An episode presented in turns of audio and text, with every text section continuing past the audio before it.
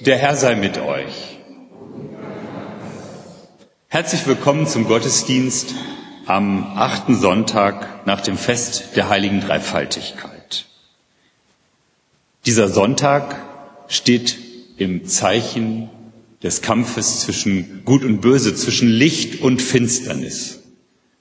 Und wenn wir die Nachrichten der letzten Tage verfolgt haben, dann könnte man meinen, dass die Finsternis zunimmt und das Licht schwindet.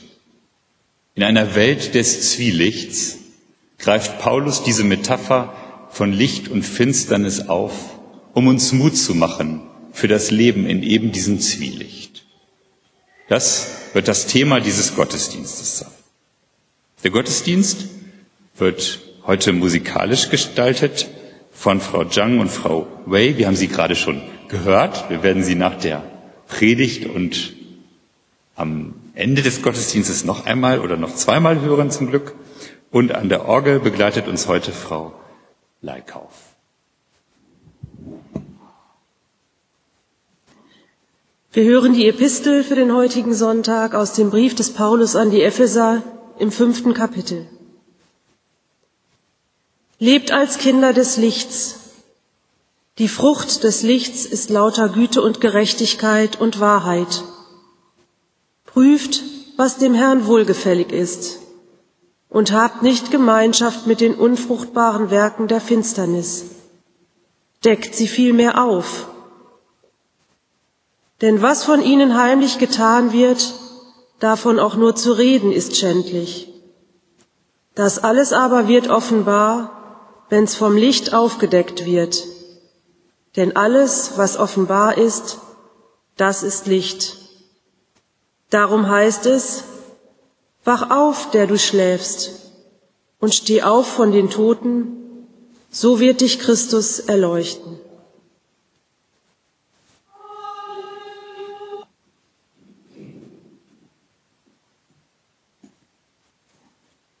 Wir hören auf das Evangelium für den heutigen Sonntag. Es steht bei Matthäus im fünften Kapitel.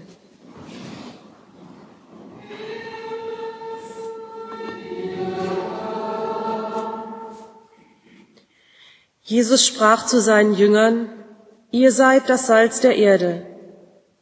Wenn nun das Salz nicht mehr salzt, womit soll man salzen? Es ist zu nichts mehr Nütze, als dass man es wegschüttet und lässt es von den Leuten zertreten. Ihr seid das Licht der Welt. Es kann die Stadt, die auf einem Berge liegt, nicht verborgen sein. Man zündet auch nicht ein Licht an und setzt es unter einen Scheffel, sondern auf einen Leuchter. So leuchtet es allen, die im Hause sind. So lasst euer Licht leuchten vor den Leuten, damit sie eure guten Werke sehen und euren Vater im Himmel preisen.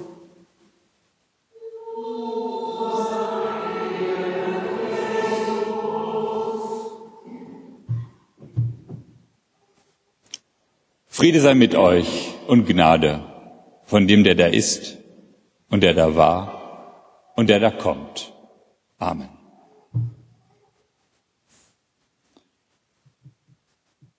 Aber jetzt seid ihr Teil des Lichts, denn ihr gehört zum Herrn. Führt euer Leben wie Menschen, die zum Licht gehören, denn das Licht bringt als Ertrag lauter Güte, Gerechtigkeit und Wahrheit. Ein solches Leben führt ihr, indem ihr prüft, was dem Herrn gefällt. Und beteiligt euch nicht an Taten, die der Dunkelheit entstammen und ohne Frucht bleiben. Deckt vielmehr solche Taten auf. Denn es ist schon eine Schande, nur davon zu reden, was da im Verborgenen geschieht. Aber alles, was aufgedeckt wird, erstrahlt im Licht. Und alles, was im Licht erstrahlt, ist Teil des Lichts. Deswegen heißt es, wach auf, du Schläfer, und steh auf vom Tod, dann wird Christus als Licht über dir aufleuchten. Das war eine andere Übersetzung der Epistel, die wir gerade schon gehört haben. Das Licht in diesem kurzen Abschnitt aus dem Paulusbrief scheint hell. Die Finsternis muss weichen. Das Licht erleuchtet das Dunkel und dort, wo das Licht scheint, kann das Dunkel nicht bleiben. Wo das Licht leuchtet, ist kein Platz für Dunkles. Im Licht sehen wir und im Dunkeln sehen wir nichts. Unsere Welterfahrung lässt sich auch so beschreiben. Immer mehr von der Welt wird wissenschaftlich ausgeleuchtet, tritt ins Helle, ins Erkannte. Der Bereich der Dunkelheit wird immer weiter zurückgedrängt. Im Licht liegt die Wahrheit und die Erkenntnis und die Epoche der Aufklärung heißt deshalb auch im Englischen Enlightenment, also Erleuchtung. Sie beschreibt den Austritt des Menschen aus der Dunkelheit ins Licht der Erkenntnis des Geistes. Der Mensch tritt aus der selbstverschuldeten Dunkelheit ins Licht. Und hier bei Paulus liegt im Licht das Heil. Im Dunkel, da ist es gefährlich, das haben unsere Vorfahren schon immer gewusst. Da kommen die bösen Geister, die Vampire, die Zombies, die Werwölfe, all das, was die Horrorfilme so bevölkert. Deshalb ist es immer wichtig, eine Flamme am Leben zu erhalten und gegen die Finsternis im Kreis des Lichtes zu bleiben. Im Dunkeln lauert das Böse. Im Dunkeln, im Reich der Schatten, da wohnt das lichtscheue Gesindel, da wird intrigiert und getuschelt, Gerüchte gestreut und gelogen. Aber am Licht ist alles klar und wahr. Das, was wahr ist, ist klar. Denn nur der Klare sieht das Wahre.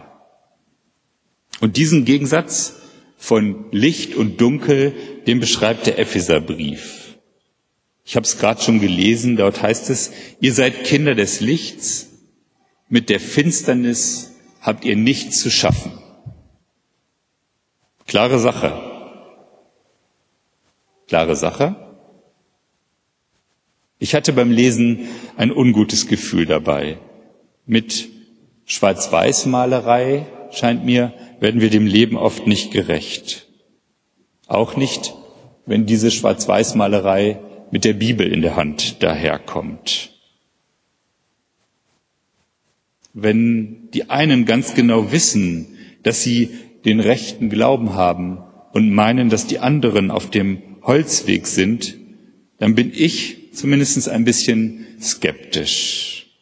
Wenn immer nur die anderen die Dunkelmänner sind, während sich die einen im Licht moralischer Überlegenheit sonnen, dann stimmt oft etwas nicht.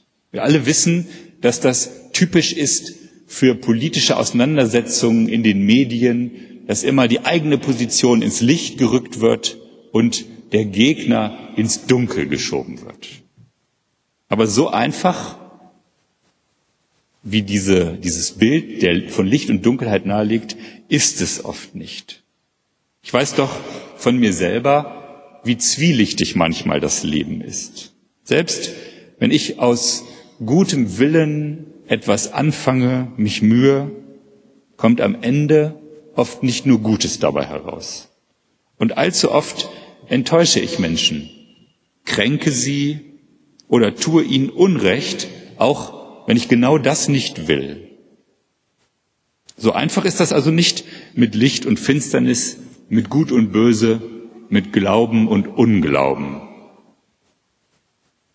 Ich merke das immer besonders, wenn ich versuche, in Konflikten zu vermitteln. Dann weiß ich manchmal nicht, wer denn nun recht hat. Oft ist es ein Knäuel von Missverständnissen und Vorurteilen, von Unterstellungen und gegenseitigen Kränkungen. Beide Seiten haben kräftig daran mitgestrickt und ich kann dann dieses Knäuel oft nicht entwirren. Wie soll ich da zwischen Licht und Finsternis, zwischen Recht und Unrecht unterscheiden? Und wie ist das jetzt bei dem Text von Paulus, bei diesem Predigttext, den wir gerade schon gehört haben? Lebt als Kinder des Lichts, habt keine Gemeinschaft mit den unfruchtbaren Werken der Finsternis. Ist in solch einem Satz überhaupt Platz für die Zwischentöne? Darf ich da noch differenzieren in der Beurteilung menschlichen Verhaltens? Oder muss ich mich entscheiden, entweder oder, gut oder böse, Licht oder Finsternis? Dann habe ich den Text nochmal gelesen und da habe ich dann gesehen, dass es auf diese Zuweisung von mir nicht ankommt. Nicht wir teilen ein, wer im Licht und wer in der Finsternis lebt, sondern Gott rückt uns ins rechte Licht. Und von da aus ergibt sich dann alles andere. Und der Schlüssel zu dieser Erkenntnis liegt im letzten Satz des Textes. Dort heißt es, wach auf, der du schläfst, steh auf von den Toten, so wird dich Christus erleuchten. Die Neutestamentler haben herausgefunden, dass es sich dabei um einen Weckruf aus der Taufliturgie handelt. Damals wurden ja meist erwachsene Menschen getauft und nach dem Untertauchen wurde ihnen, wurde dann über ihnen ausgerufen, Gott hat in dir, hat dir in Christus neues Leben geschenkt, nun wach auf, werde lebendig. Gott hat dich aus der Finsternis in das Licht seiner Liebe gestellt, nun lebe auch als Kind des Lichts. Wer ins Licht gerückt wird, der fängt selber an zu leuchten. Er strahlt aus, was er empfangen hat. Unsere Leuchtkraft als Kinder des Lichts ist also abgeleitet. Wir sind Reflektoren des Lichtes Gottes. Unsere Leuchtkraft, so sagt es der Text, gilt im Herrn. Lese nochmal Vers 8 vor. Früher wart ihr Finsternis, nun aber seid ihr Licht in dem Herrn. Das knüpft unmittelbar an das Evangelium an, was wir schon gehört haben. Dort sagt Jesus zu seinen Jüngern, ihr seid das Licht der Welt. Zwischen dem, ihr seid das Licht der Welt und nun lebt als Kinder des Lichts, liegt die Taufe. Mit der Taufe fällt das Licht des auferstandenen Christus auf uns, der von sich gesagt hat, ich bin das Licht der Welt. Wer mir nachfolgt, der wird nicht wandeln in der Finsternis, sondern das Licht des Lebens haben. Und darum gilt auch seine Zusage, ihr seid das Licht der Welt. Darum und allein darum können wir als Kinder des Lichts leben. Nicht durch peinlich genaue Beachtung der Gebote und Gesetze werden wir Kinder des Lichts, wie es zur Zeit Jesu die Qumran-Sekte lehrte, sondern durch Christus sind wir Kinder des Lichts. Von dieser grundsätzlichen Klarstellung erschließen sich dann die übrigen Aussagen in dem Text. Das Gegenüber von Licht und Finsternis gewinnt eine versöhnliche Dynamik. Wenn wir als Kinder des Lichts die Werke des, der Finsternis aufdecken, dann nicht, indem wir mit dem Finger darauf zeigen und sie überheblich ab und uns überheblich abwenden in dem Bewusstsein, selber auf der richtigen Seite zu sein. Das Licht scheint in der Finsternis, sagt das Evangelium von Jesus, und so sollen auch wir als Kinder des Lichts unser Licht leuchten lassen. Wir überwinden das Dunkle und Böse nicht, indem wir uns darüber erheben, sondern nur, indem wir das Gute aufleuchten lassen, das uns anvertraut ist. Und das ist kein fauler Kompromiss. Licht bleibt Licht und Finsternis bleibt Finsternis. Aber als Menschen, die von der Liebe Jesu erleuchtet sind, gehen wir liebevoll eindeutig und nicht besserwisserisch auf die Welt und die Menschen zu. Das ist, denke ich, eine wichtige Erkenntnis für unser Selbstverständnis als Christen in der Welt. Nicht Rückzug aus der Welt, wie es manche meinen, wie es richtig sei, ist angesagt, sondern in der Welt bleiben. Wir können die Welt mit ihren Dunkelheiten nicht sich selbst überlassen. Wir werden in der Welt gebraucht, damit die verwandelnde Kraft des Lichtes und der Liebe Gottes in die Welt kommt. Wie kann das gehen? In dem Text heißt es, an ihren Früchten sollt ihr sie erkennen. Die Frucht des Lichts ist lauter Güte und Gerechtigkeit und Wahrheit. Das Bild von den Früchten ist nicht zufällig gewählt. Im Licht der Liebe Gottes kann Gutes bei uns heranwachsen. Die Finsternis bringt bezeichnenderweise keine Früchte hervor, auch keine unfruchtbaren Früchte. Sie bringt gar nichts hervor. Davon kann man nicht leben. Bei uns aber wächst etwas, vielleicht manchmal ein bisschen mickrig oder auch mit Flecken, aber es wächst. Und wir bringen diese Früchte nicht aus eigener Kraft hervor, aber wir können mithelfen, dass sie gedeihen, dass sie für andere einladend und verlockend aussehen. Lasst euer Licht leuchten vor den Leuten, heißt es im Evangelium. Tut Gutes und redet darüber. Nicht um selber im richtigen Licht zu stehen, sondern dass sie preisen euren Vater im Himmel. Ihr seid das Licht der Welt, nun lebt als die Kinder des Lichts. Wie steht es denn damit bei uns als christlicher Gemeinde? Manche Kritiker sagen ja immer, da ist alles grau in grau. Klare Aussagen über Licht und Finsternis findet man in der Kirche nicht mehr. Man kann nicht mehr eindeutig erkennen, was gut und böse ist. Und die einen zeigen dann sogar voller Schadenfreude auf die christliche Gemeinde und sagen, seht mal, bei den Christen geht es auch nicht anders zu als überall sonst auf der Welt. Sie streiten sich und da ist dann von Güte nicht viel zu spüren. Sie kriegen das in ihren eigenen Gereien mit der Gerechtigkeit auch nicht hin. Manchmal nehmen sie es sogar mit der Wahrheit nicht so genau. Warum sollte also das Evangelium attraktiv sein? Andere reagieren total enttäuscht und wenden sich von der Kirche ab. Sie glauben, dass sie in kleinen, entschiedenen Zirkeln klarer leuchten können. Die großen Gemeinden, die großen Volkskirchen mit ihren vielen mühsamen Kompromissen, mit ihrem mancherlei Versagen gehören für diese kleinen Zirkel in das Reich der Finsternis. Und ermutigt durch diesen Text von Paulus bleibe ich bei meiner Kirche bei diesem merkwürdigen Haufen, simul justus et peccator, zugleich gerechtfertigter und Sünder, hat Martin Luther das genannt. So ist es. Die Kirche wird immer eine durchwachsene, eine durchmischte Gesellschaft sein. Aber dieser Kirche gilt diese Zusage. Ihr seid Licht im Herrn.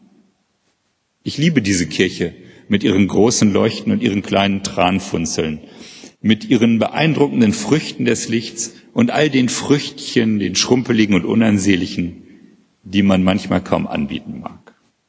Wenn ich unsere Kirche mit diesem Blick der Liebe betrachte, dann entdecke ich viele Kinder des Lichts und viele gute Früchte im Leben der Gemeinden. Da sind Kirchenvorsteher, die auch in Konflikten zu ihrer Gemeinde halten. Da sind Gemeinden, die trotz des allgegenwärtigen Sparzwangs ein evangelisches Profil zeigen.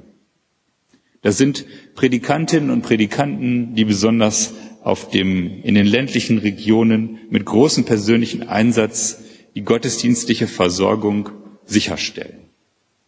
Da sind viele kirchenpädagogisch geschulte Gemeindeglieder, die unseren Kirchraum anderen Menschen zeigen und ihn so zugänglich machen.